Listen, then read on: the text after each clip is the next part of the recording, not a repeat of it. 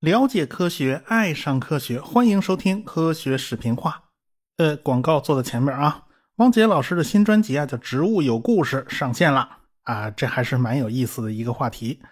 植物啊，咱别看不能像动物一样到处跑，但是人家仍然有自己的生存之道。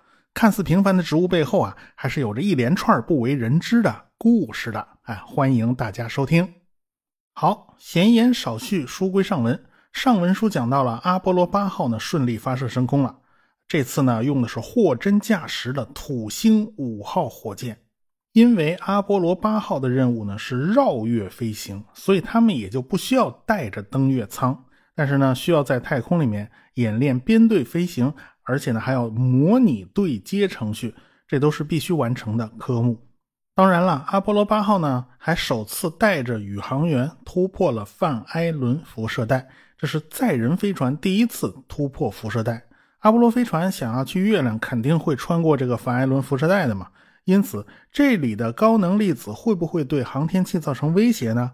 会不会对宇航员的生命造成麻烦呢？这还要看阿波罗八号上的传感器报回的数据。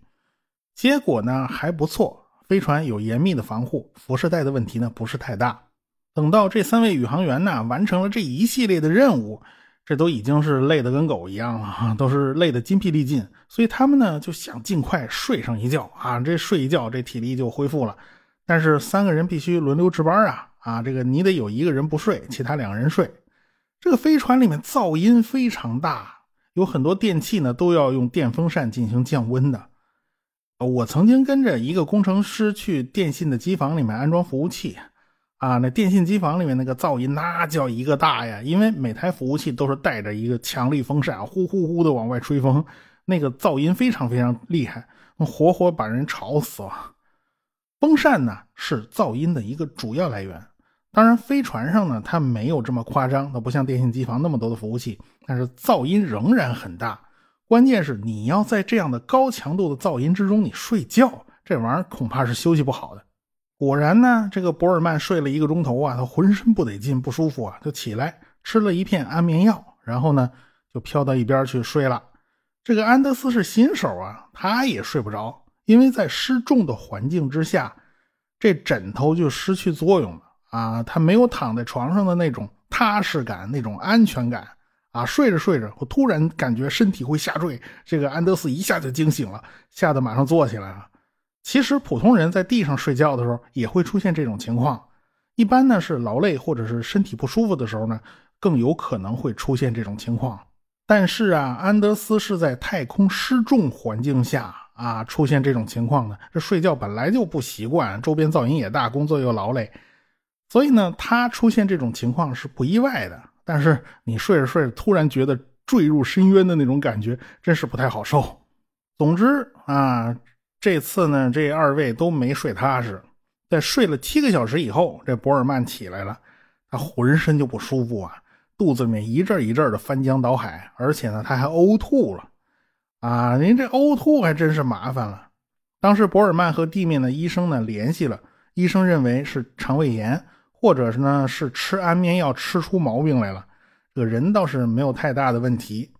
这个医生隔空诊断呢，他也就只能。提供点参考意见啊，看来是没有太大问题，你还是自己扛着吧。人倒是还可以忍呐，但是整个飞船呢就被弄得臭气熏天呢。你想那飞船才多大地方啊？你这儿倒好，那是连吐带拉，那味儿能少得了吗？那没办法呀，他们三个宇航员也只能在飞船里面擦一擦、抹一抹。打扫一下卫生，因为过一会儿要搞电视直播啊！你这呕吐物在旁边放着，在空中飘着，这玩意儿丢人现眼呢。这是这次电视报道啊，这个事儿闹大了啊！地面上采访这件事儿的记者呢，就有一千两百多人。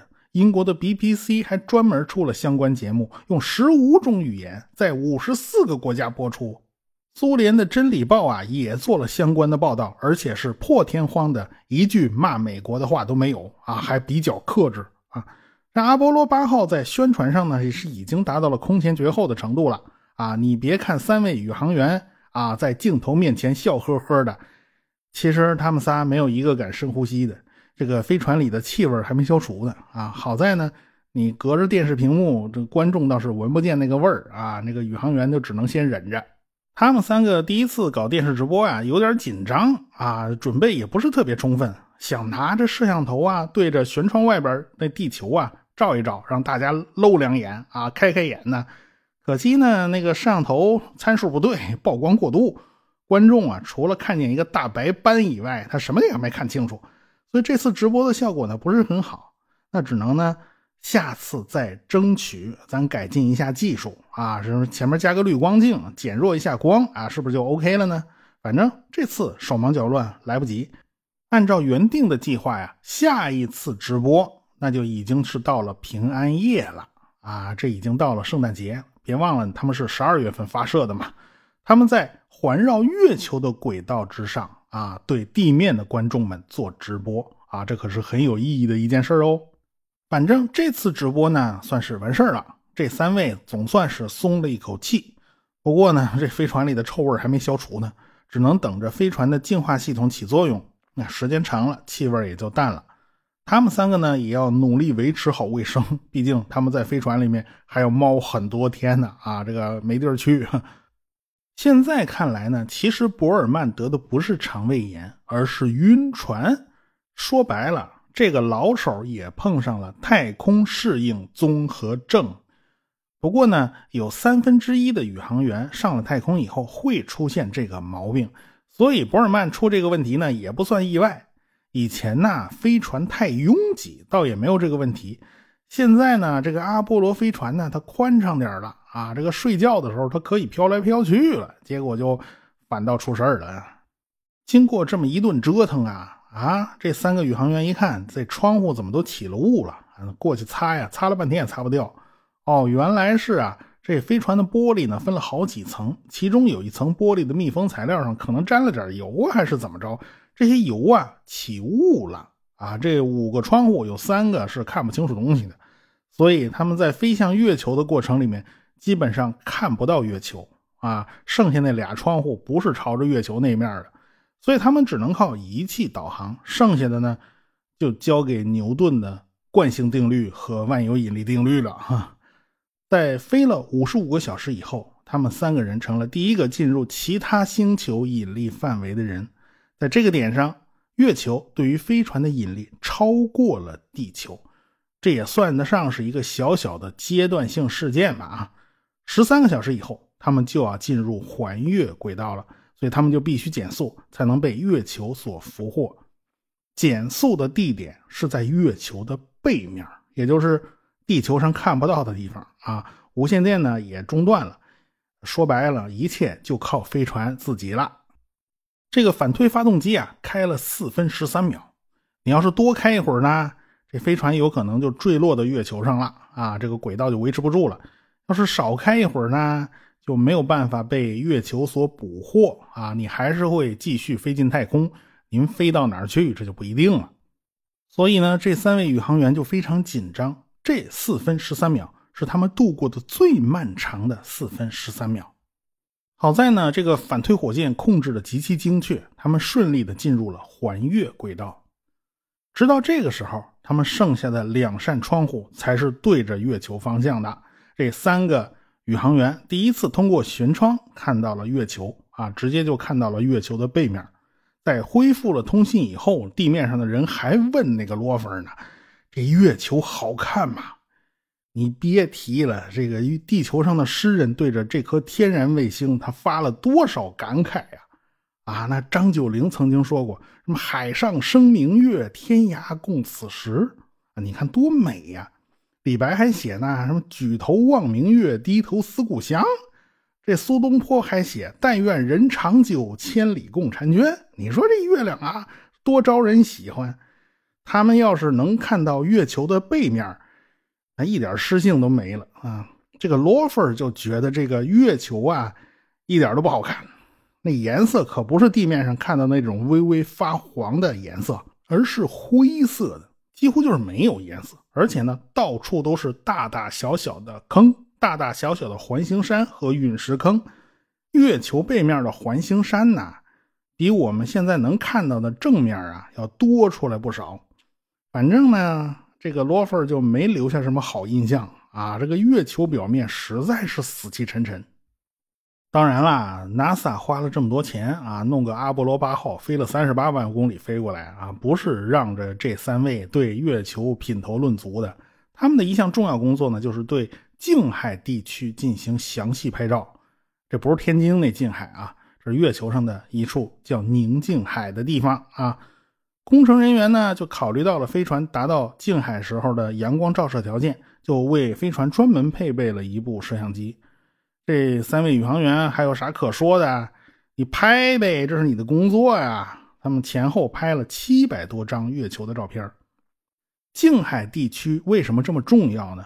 因为它是 NASA 选定的登月舱首次着陆的地方，当然要仔细观察一番嘛。你别说呀，这月球两边长得还真是差异挺大的，还真是不太一样。月球背面环形山特别多。正面呢就相对少很多了，就比较平坦了。我们用肉眼都能看出来啊，月球表面是有大块形状不规则的阴影的。古人呢早就看到这些不规则的形状了，他们管这些个颜色暗一点的地方呢叫月海。其实这都是他们当初的想象，他以为这是海呢。其实呢这根本就不是，这儿一滴水都没有。他们只是玄武岩的颜色呢比周围稍微深了一点啊。我们中国人呢，就是喜欢把月亮上的阴影区啊想象成一只兔子啊。丰富海和酒海呢是两只耳朵，静海和澄海呢是头，雨海呢是身子，风暴洋是腿，湿海和云海那是兔子的屁股啊。兔子的尾巴它就不算了，那兔子尾巴长不了啊。总之呢，嫦娥呀、玉兔啊，这都是古人美好的想象。月球的正面有百分之三十是平坦的月海，但是背面只有不到百分之二是月海，所以这正反两面的相差呀也忒大了点究其原因呢，有一种说法是，月球朝向地球的这一面啊，皮比较薄，大约只有六十公里这么厚，但是背对我们的那一面呢，皮就厚多了，有一百五十公里厚。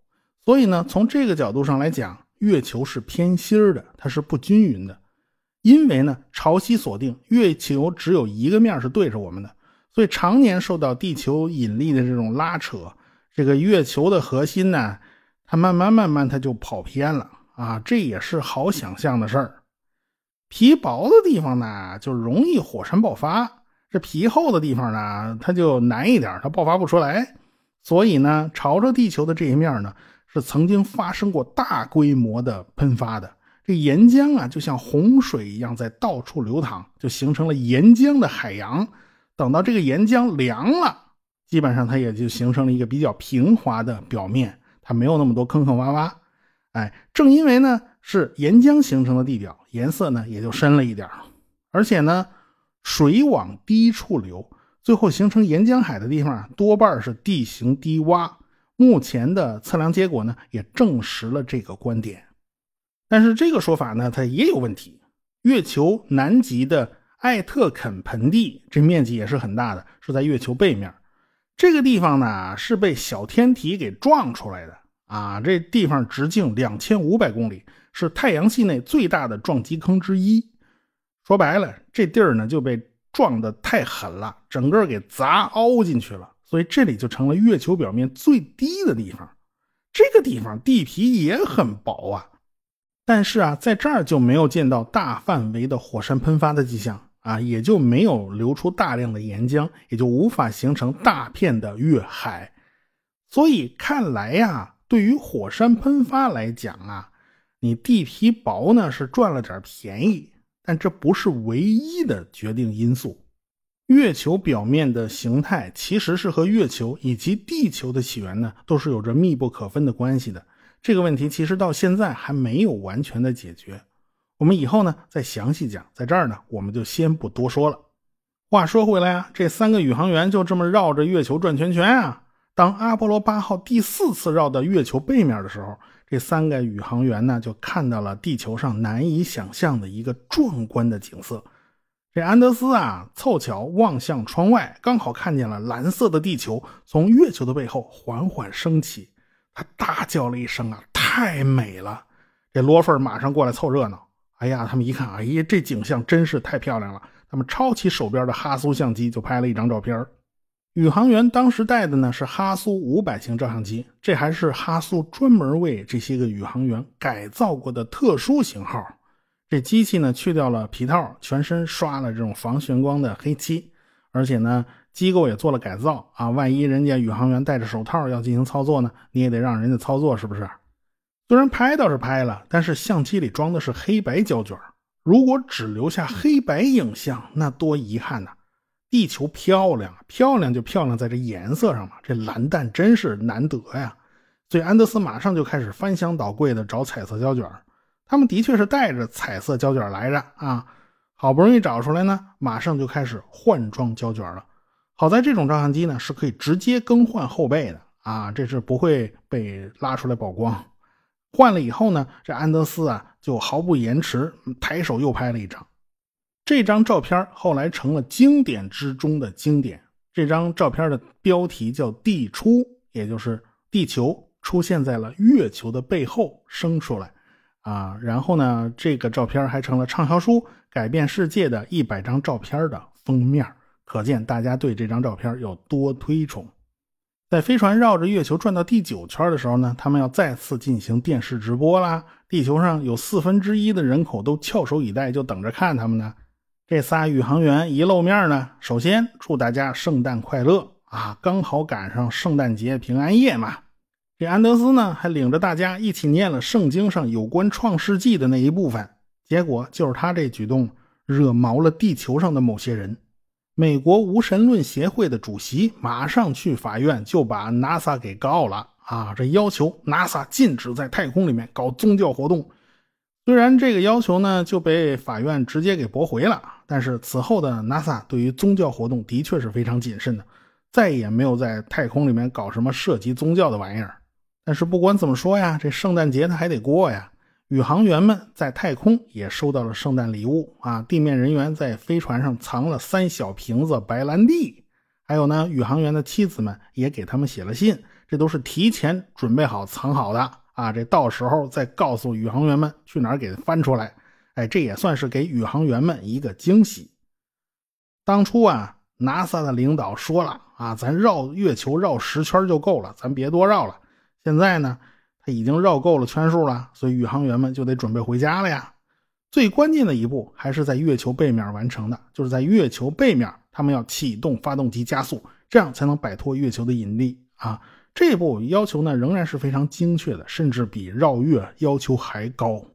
这其中呢，这个罗弗尔呢犯了个小错误，他不小心擦除了电脑之中一一小段有关导航的数据。因此呢，他不得不重新计算坐标，依靠对天狼星和申诉七的位置啊来计算基准。这个罗弗呢花了十分钟进行了计算，花了十五分钟输入电脑。当时的电脑啊很简陋啊，操作比较麻烦，但是已经足够进行导航了。这个罗弗尔呢，他没想到啊，十六个月之后，他不得不在飞船一半停电的情况下，再一次干计算导航的工作。那一次呢，他又是绕过月球，没能登月。那一次呢，是阿波罗十三号任务。阿波罗十三呢，成了航天史上的一段传奇啊。所以这回呢，在阿波罗八号上啊，算是一个提前热身吧。不过大家也发现了啊，从阿波罗八号到阿波罗十三号，仅仅隔了十六个月，一年多一点，可见美国当时发射火箭的频率已经密集到了什么程度。阿波罗八号飞船的返回呢，都是严格依照程序进行的。飞船呢是在月球背面开始了加速的过程，顺利的脱离了月球的引力范围。剩下的事儿呢，就交给牛顿定律了啊。回航过程呢还算顺利，一切都是自动化操作。剩下的就是返回大气层的过程。这个计算机控制着飞船的姿态，要保证这个圆锥形飞船的屁股朝前。如果计算机不能执行的话，失灵了的话。那这事儿呢，就得由博尔曼手动操控了。人呢，总是机器的最后备份嘛。飞船开始和服务舱分离，三个人呢，只能静静的等待。在进入大气层之前的六分钟，宇航员们从窗子看到了升起的月亮。这几天前呢，这月亮还离得挺近的，他们还在绕着月亮转圈圈呢。现在呢，月亮已经变得那么遥不可及了。能看到月亮呢，就说明啊，计算的轨道没问题，和预期的是相符合的。没多久呢，飞船就开始减速了，最大过载呢达到了六个 G。飞船上的宇航员呢都是挺难受的，这个过载不是谁都能扛得住的。这时候呢，舷窗外是火光一片啊，烧石材料在燃烧，在蒸发。进入稠密大气之后呢，这阿波罗八号呢短暂的上升了一会儿，说白了就是打了一个小水漂。然后呢，它又再一次下降，在九千米高度上放出了引导伞。等下降到了三千米的高度，三个巨大的降落伞呢全都张开了。然后呢？飞船就顺利的降落在了海里面。他们落的这地方呢，是在澳大利亚和美国之间的那个连线的中心点上啊。这地方属于是前不着村后不着店好在呢，美国的航空母舰约克城号就在附近。这仨人呢，就只能坐在飞船里面干等着啊，等着人家来救援。当时啊，浪还挺高的啊，这片海域也不太平静啊，这浪高三米多。这飞船漂在水上啊，这顿晃啊！这博尔曼又一次晕了船，这次呢，真是名副其实的晕船。就这么挺了四十五分钟啊，这飞船呢就被捞起来，放到了约克城号航空母舰的甲板上。至此，阿波罗八号的任务呢，算是顺利完成了。《时代》杂志呢，还选用了他们三个人的头像呢，作为封面。能上《时代》的封面啊！那都不是一般人呐！这三个人已经成了英雄了。至此，美国人已经顺利的完成了绕月计划啊！这苏联人进展仍然不大啊，他们还那儿慢慢在后边追呢。他们的巨型火箭 N 一呢，已经是箭在弦上，不得不发了。因为从进度上讲呢，这 N 一呀比土星五号落后的不是一星半点那苏联人该怎么办呢？咱们下回再说。科学声音。